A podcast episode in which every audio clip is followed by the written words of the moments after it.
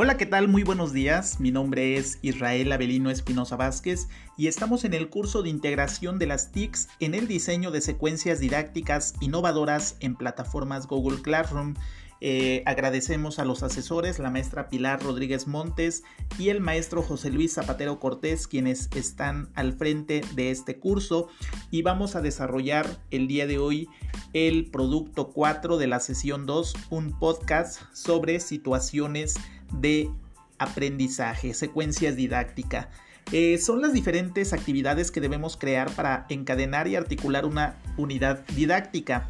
La planeación y diseño del trabajo en el aula es una secuencia didáctica.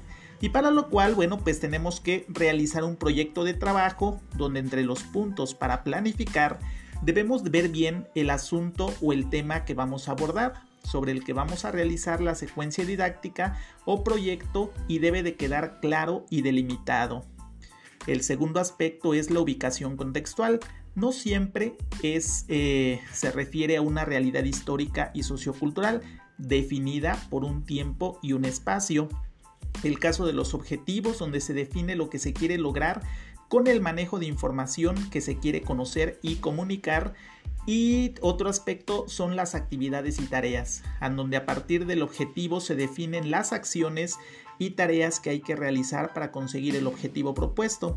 5. Los recursos. Para cada acción o tarea se deben especificar los recursos de tiempo, los humanos, los de equipo instrumental o instalaciones eh, financieras o económicas.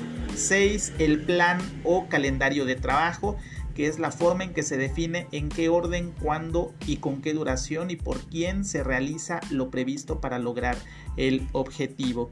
Y para lo cual, bueno, pues vamos a dividir nuestra secuencia didáctica en etapas principales. La primera de ellas es la apertura, el inicio, es la fase que permite explorar y recuperar los saberes previos e intereses del, alumno, en el cual, bueno, vamos a activar la atención, vamos a establecer el propósito, vamos a incrementar el interés y la motivación y la visión preliminar de la lección. El segundo punto es el desarrollo. Esta fase permite crear escenarios de aprendizaje y ambientes de aprendizaje eh, de colaboración para la construcción y reconstrucción del pensamiento a partir de la realidad. En este momento vamos nosotros a, procesar la nueva información y sus ejemplos, vamos a focalizar la atención y vamos a utilizar estrategias de enseñanza y aprendizaje y a practicar con ellas. La tercera etapa es el cierre, donde se propone la elaboración de síntesis, conclusiones y reflexiones argumentativas que entre otros aspectos permiten advertir los avances y resultados del aprendizaje en el estudiante. ¿ok? En el cierre, bueno, pues vamos nosotros a revisar y a resumir la lección, vamos a transferir el aprendizaje, vamos a, remotivar y a cerrar y a proponer enlaces, ¿no? Estos son los modelos que de secuencia didáctica que nosotros vamos a encontrar los tres momentos de la evaluación al inicio, en el desarrollo y el cierre.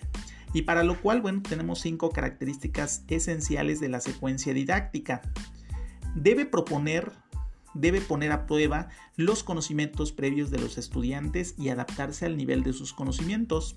2. Los contenidos necesitan ser significativos y desafiantes para los estudiantes. 3. Debe promover la actividad mental y la construcción de nuevos conceptos. 4. Debe promover el pensamiento autónomo y metacognitivo. 5. Contribuye a desarrollar conocimientos, habilidades, aptitudes y actitudes aplicables en la vida real. Y con estas cinco características esenciales lograremos una secuencia didáctica significativa, porque es precisamente lo que queremos lograr. Un grupo de actividades creadas y organizadas en orden para alcanzar un objetivo. Esto significa que cada actividad tiene propósito propio, pero trabajan juntas para alcanzar un objetivo mayor.